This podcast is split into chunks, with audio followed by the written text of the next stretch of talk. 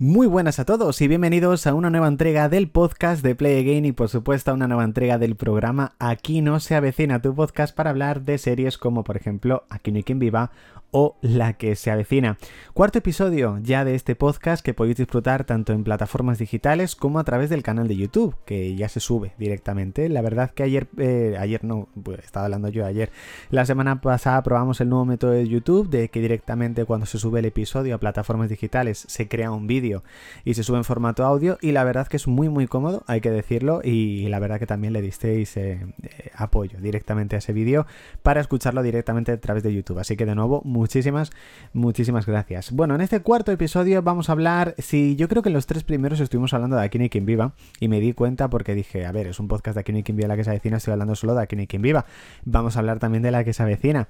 en este año en el cual pues es un año complicado, que ya lo hemos hablado, ¿vale? Es un año complicado para la que se avecina porque es cuando se va a rodar la decimoquinta temporada, que ya sabéis que se empezará a rodar el próximo mes de abril, tal y como hablamos la semana pasada también en el canal de YouTube, y en un principio eh, pues a finales de año, al igual que ha ocurrido pues con la temporada 13 y 14, seguramente en noviembre se estrenaría la temporada número 15, eh, estrenando pues episodios semanales.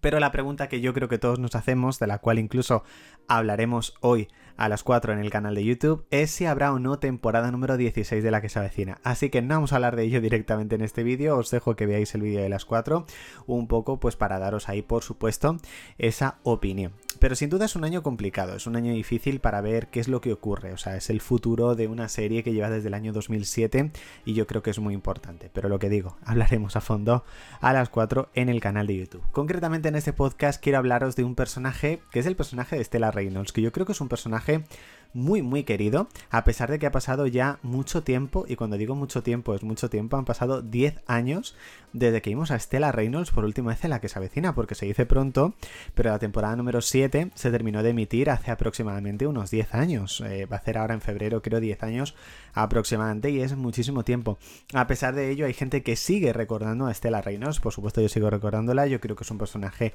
muy mítico, y por supuesto si recordamos, si le recordamos a Malena Alterio que vuelve la que se cuando su última participación fue en el año 2007 y han pasado 17 años, pues ¿por qué no se lo vamos a recordar a Antonio San Juan, que fue hace 10 años su última participación en la que se? La verdad que la llegada de Antonio San Juan yo creo que fue mítica, ya en el momento en el que entró por la puerta del ático y comenzó a soltar sus primeras frases, ya subimos que era un personaje diferente, era un personaje muy aquí no hay quien viva. No sé por qué me recordaba mucho a un personaje aquí no hay quien viva, no un personaje en concreto, sino que tenía frases muy bien elaboradas, que tenía actitudes muy bien elaboradas, que tenía una personalidad muy mítica y sabíamos que era un personaje que iba a romper muchísimo. Lo que no sabíamos es que iba a romper tanto. Yo me acuerdo cuando salió el Fresquibiris en la tercera temporada que por ese momento pues em, todavía estaba lo de los tonos de llamada de los móviles, que eh, podías descargarte un tono de llamada, una canción a tu móvil para ponértelo como tono. Madre mía, cómo ha cambiado el tiempo. Y eh, yo me acuerdo, estamos hablando del año 2009, ¿eh? Que en ese momento había muchísima gente diciendo, porfa, que saquen el, el Fresquibiris de, de Stella Reynolds para, para el móvil. O sea, yo me acuerdo de, de ese momento. La verdad que yo digo, la llegada de Stella Reynolds yo creo que fue muy mítica y sabíamos que ese personaje iba a romper. Todos sabemos que fue al inicio de la tercera temporada, que fue cuando todo pegó un giro, con la nueva personalidad de Amador, eh, con la llegada también de Judith, o sea, fue el inicio de la Chupi Pandy, o sea, yo creo que fue un momento muy, muy rompedor para la serie. En general, las tramas de, de Stella Reynolds, tanto en la tercera como en la cuarta temporada, fueron mitiquísimas, o sea, yo creo que son de las mejores tramas eh, que ha tenido el personaje de Stella Reynolds en la serie, sin duda, eh, una de las más míticas, por supuesto, es la pitonisa Reynolds, que yo creo que ese episodio todos lo disfrutamos y lo devoramos muchísimo, porque yo creo que es súper, súper mítico. También la de la cena de Nochebuena. Eh, que también yo creo que es súper mítica, todo el dinero que le llegó a estafar a Javi cuando quería aprender a conducir, o sea, verdaderamente las dos primeras temporadas mmm, que apareció Estela Reynolds fue muy mítica. Luego tuvimos eh, su primera marcha, sabíamos que, bueno, la quinta temporada fue una, una temporada en la cual pues no la tuvimos y todos pensábamos que, bueno, pues a lo mejor en algún momento vuelve, no vuelve, o sea, yo creo que todos teníamos esa duda y yo creo que todos nos llevamos una gran alegría cuando en el último capítulo de la sexta temporada volvió Estela Reynolds y volvió de una forma increíble. O sea, a mí el último capítulo de la sexta temporada me parece brutal, me parece increíble, me parece fabuloso ese episodio. Y el regreso, yo creo que es un regreso que lo hicieron muy bien. Apareció luego durante toda la séptima temporada y verdaderamente yo creo que tenía mucho sentido su regreso, porque tuvo tramas que no tuvo en la temporada, en las dos temporadas en las que estuvo, sobre todo tenía tramas amorosas con el personaje de Fermín, tenía tramas en este caso como abuela, tenía tramas en las cuales participaba ahora en Internado Sangriento, montaba negocios en el, en, directamente en el bar que tenía alquilado Fermín, el reality, o sea, verdaderamente tuvo tramas que tenían mucho sentido. Ya no apareció más el personaje de Estela desde entonces, yo creo que todos deseamos verla a lo mejor en algún momento, lo único que una cosa es el deseo de querer verla de nuevo, que yo creo que eso estaría bastante bien, pero también el hecho de que tenga un sentido su regreso, porque yo creo que en la séptima temporada tuvo sentido el regreso de Estela, pero verdaderamente a día de hoy tema contubernio y demás, vosotros veis un sentido para el regreso de Stella Reynolds. O sea, yo creo que para un episodio sí tendría sentido. Ya hemos visto cómo han vuelto muchos personajes por un capítulo, como por ejemplo Teodoro en la temporada número 14, pero ha vuelto con un sentido, ha vuelto con una trama importante. Pero sería traerle con una trama importante y también eh, que tuviese mucho sentido. Para una temporada completa,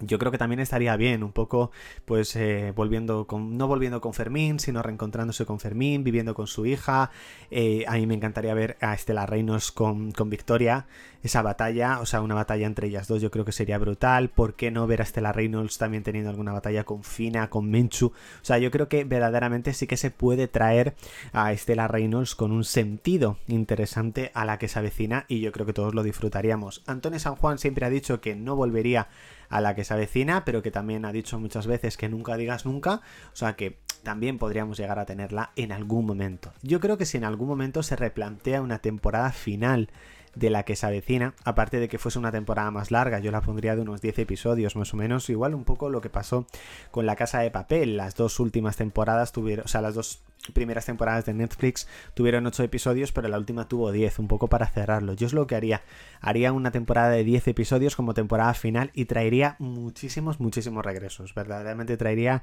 todos los regresos que verdaderamente yo creo que los fans han soñado en algún momento con ver y los traería de nuevo porque yo creo que sería una forma muy buena de cerrar no solamente el ciclo de la que se avecina, sino de cerrar ese universo de edificio de vecinos que comenzó por supuesto con Aquí no hay quien viva. Dejadme justamente en los comentarios si lo estáis viendo en YouTube o si no, me lo podéis dejar también como pregunta a través de Spotify si lo estáis escuchando en plataformas digitales a vosotros si os gustaría o no el regreso de Stella Reynolds a la que se avecina. Y hasta aquí chicos esta entrega del podcast de Aquí no se avecina, del podcast de Play Game, por supuesto, este cuarto episodio. Espero que os haya gustado. Recordad que tenéis más contenido de Play Game eh, a través de YouTube, redes sociales y podcast. Así que nada, chicos, nos vemos en el. Nos escuchamos, mejor dicho, en el próximo podcast. Chao.